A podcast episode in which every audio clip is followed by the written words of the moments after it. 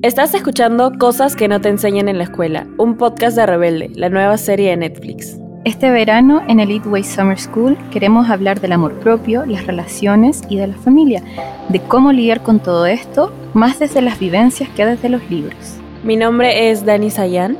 Yo soy Nick McNamara. Y este es nuestro tema de hoy.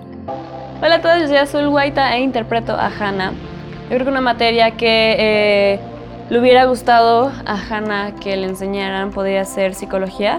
Yo creo que es un tema que todos debemos de tener ya en la cabeza de cómo funcionan las cosas en la cabeza y así, de que, todo de la ansiedad, todo eso es normal. Y yo creo que eh, estaría muy bueno que nos enseñaran sobre eso en la escuela.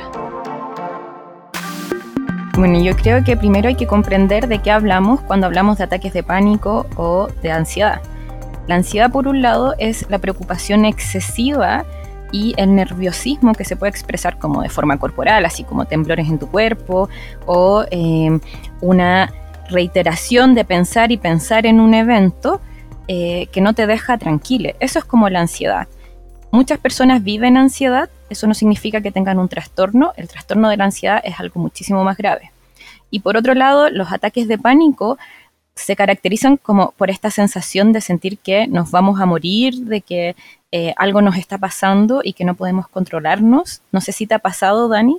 ¿Has tenido alguna vez algún ataque de pánico? Yo no he tenido personalmente un ataque de pánico como los que estás describiendo, pero sí sé que han habido veces en donde no no he sabido procesar lo que me estaba pasando y yo siento que cuando no sabes o no tienes información acerca de lo que te sucede, te frustras más y eso solo genera más ansiedad, o sea, el miedo de no saber qué hacer. Sí, yo sí he tenido ataques de pánico, son lo peor, no se lo recomiendo a nadie. Me pasaban sobre todo cuando eh, estudiaba en la universidad, creo que es el lugar donde más ataques de pánico he tenido y yo creo que a mucha gente le ocurre que cuando está estudiando o cuando tiene que exponerse a muchas evaluaciones y mediciones externas, les pasa esto de tener ataques de pánico.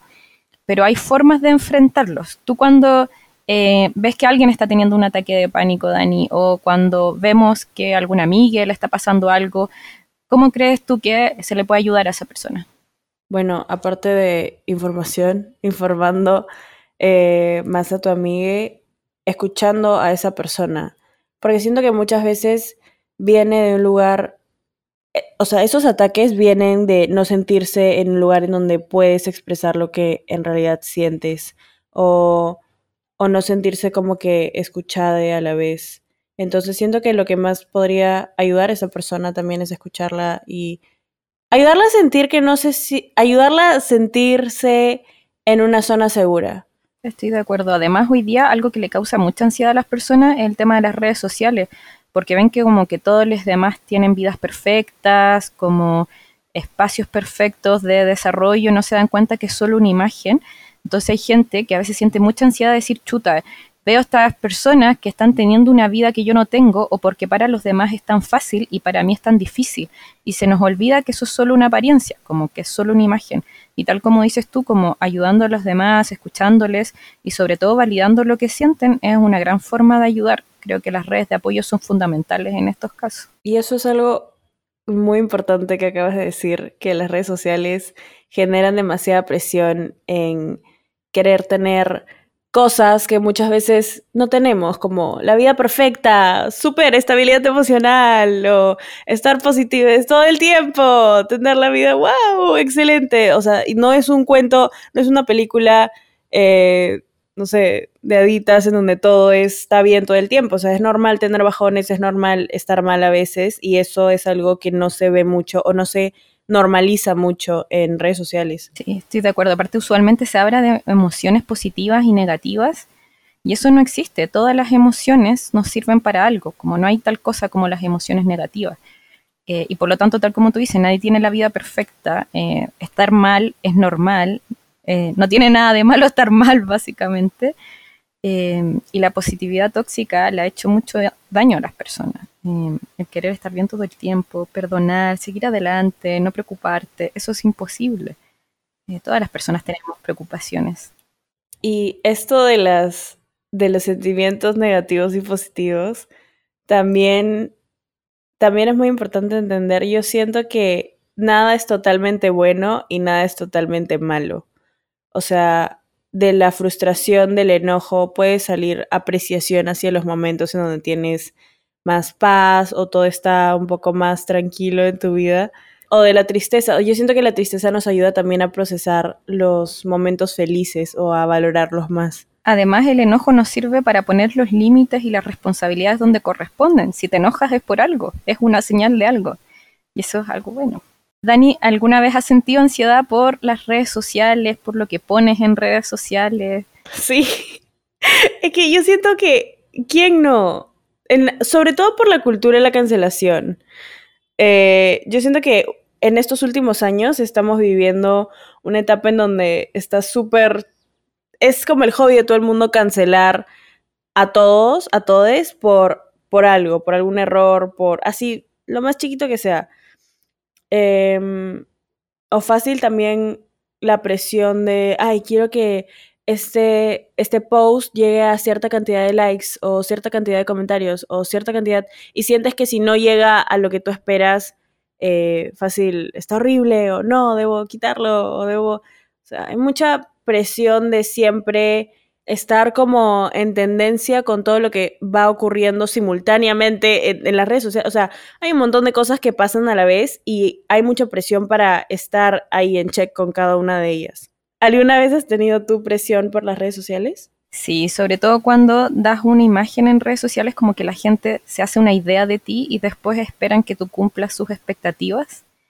Eh, y estoy de acuerdo con el tema de la cancelación porque sobre todo a quienes más se cancela, a las mujeres, a las personas de la comunidad LGBT, como que se nos exige como una perfección o una especie de santidad y de que no hayamos cometido errores o que no hayamos tenido problemas relacionales y eso es imposible, como nadie no ha tenido problemas relacionales o nadie no ha tenido alguna vez alguna conducta reprochable. Entonces eh, es muy importante que aprendamos que lo que vemos en las redes sociales no es todo de una persona y que además las vidas que llevan detrás no se reflejan al 100% en el contenido que suben o en las imágenes que comparten. Sobre todo con esto de eh, las vivencias, porque obviamente mucha gente solo comparte cuando está bien. Hay re poca gente que comparte cuando no está bien, o una foto en la que uno no se ve tan bien, o un lugar que no se ve tan estético y tan bonito. Eh, y si tenemos además miedo de exponernos o de ser vulnerables, con mayor razón se alimenta esa imagen que le genera en consecuencia ansiedad a todos, a la gente que nos ve y a nosotros mismos. Claro, yo siento que por eso muchas veces tal vez eh, una vez salí con una amiga y estábamos así divirtiéndonos, estábamos de verdad teniendo una salida bien bonita y me dijo, ya voy a tomar fotos. Estaba tomando fotos y las fotos estaban también bien bonitas, pero dijo, ay no, no las puedo subir. Como que, ¿por qué? Es que como que no van con el aesthetic. y yo como que, pero te estás divirtiendo, estás teniendo como una bonita experiencia, o sea, no quieres como, no sé, o sea, dejarlo ahí por un montón de tiempo. Es que no sé, no va con el color, la luz, la saturación. O sea, siento que muchas veces, eh, también por eso, y eso también es algo que yo he hecho, por ejemplo, eh, que tomo fotos y me gustan, pero es, más como, mm, son para mi recuerdo, mi propio recuerdo, ya no, no va con el aesthetic, no mentira, pero sí siento que, por ejemplo, las redes sociales nos, nos intentan querer quitar como la humanidad que hay muchas veces en nuestras vidas, o sea,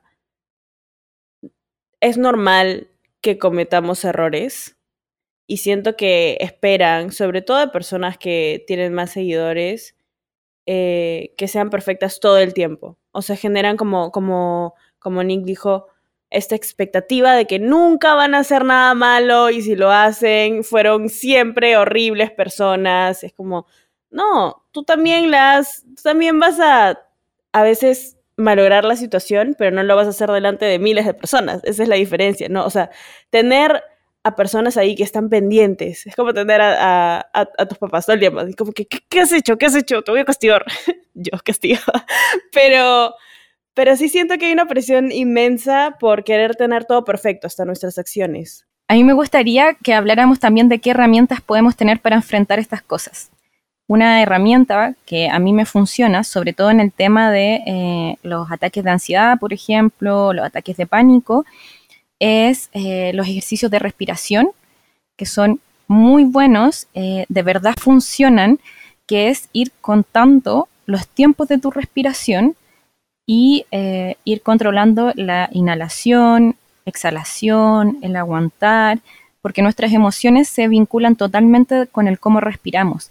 Entonces, cuando se, uno se da cuenta que está un poco ansioso, es súper bueno ir controlando un poco la respiración eh, y eh, ir respirando cada vez con mayor tranquilidad. A mí también me funciona contar y nombrar las cosas que hay a mi alrededor, por ejemplo, cosas que veo, cosas que huelo, cosas que escucho, eh, ayudan bastante.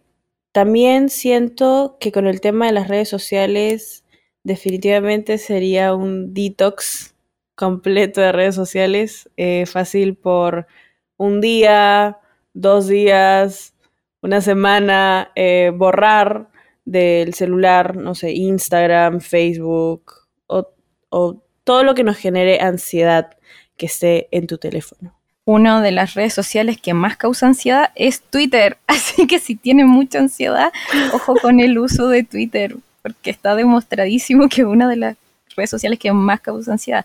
Y en Instagram podemos elegir lo que consumimos. No se nos olvide eso también, como si estamos siguiendo solo cuentas de eh, gordofóbica o cuentas que muestran solo una vida perfecta, también podemos dejar de seguir esas cuentas y generarnos menos ansiedad. También podemos seguir a personas que son más informadas del tema, como eh, psicoterapeutas, por ejemplo, eh, personas que estudian acerca de estos temas que nos pueden ayudar a entender un poco más acerca de qué está pasando en, adentro de nuestras cabecitas. Y personas que nos hagan sentir menos soles en nuestra experiencia.